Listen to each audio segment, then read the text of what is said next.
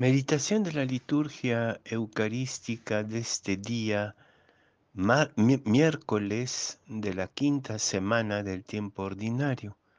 La primera lectura viene del primer libro de los Reyes, capítulo 10, versículos 1 a 10, y el Evangelio de San Marcos, capítulo 7, versículos 14 a 23.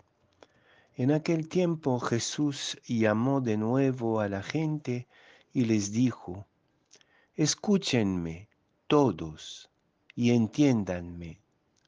Nada que entra de fuera puede manchar al ser humano.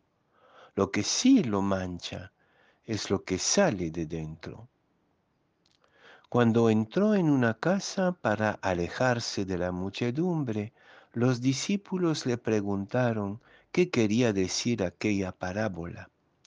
Él les dijo, ¿ustedes también son incapaces de comprender? ¿No entienden que nada de lo que entra en el ser humano desde afuera puede contaminarlo? Porque no entra en su corazón sino en el vientre y después sale del cuerpo. Con esta palabra declaraba limpios todos los alimentos.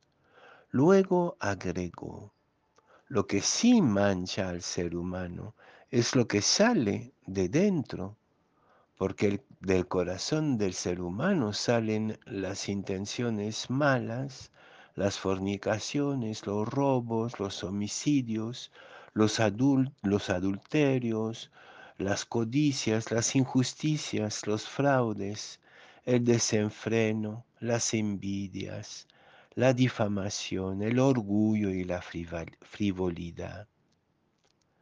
Todas estas maldades salen de dentro y manchan al ser humano.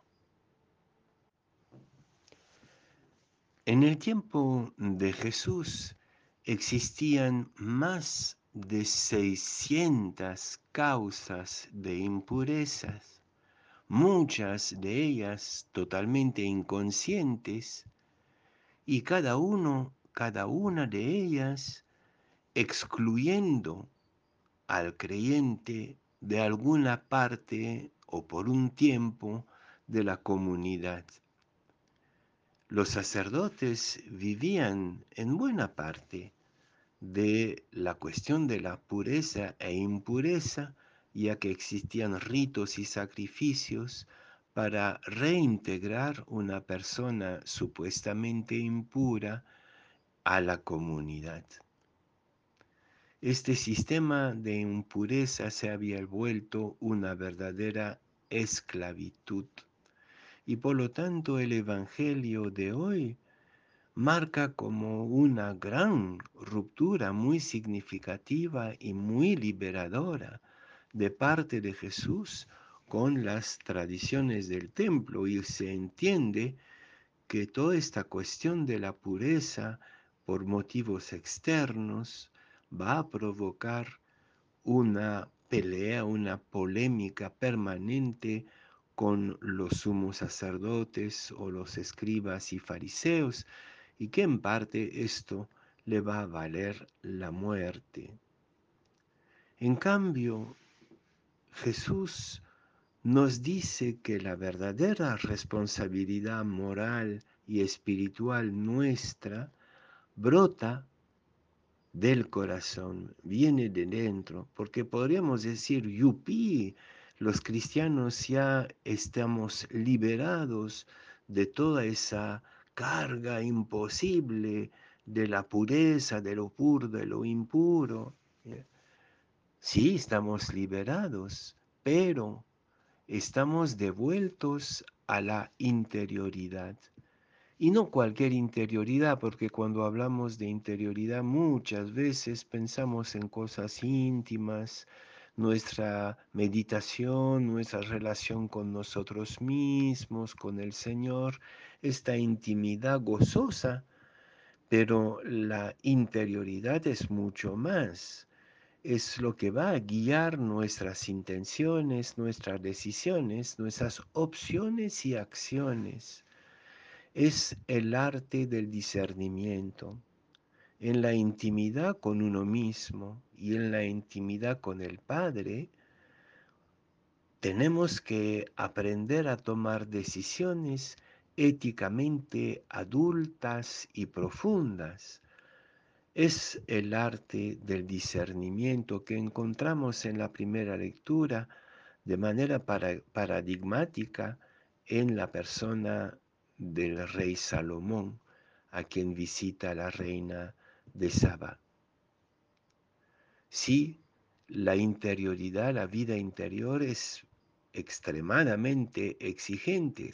Si hemos sido liberados de estas 600 eh, ocasiones de ser excluidos de la comunidad, por otro lado, cada decisión debe ser discernida en coloquio y en debate con tu propio corazón, con tu propia conciencia y con tu Dios en la oración al escuchar la palabra para poder decidir según Dios, según el corazón de Dios y según tus convicciones.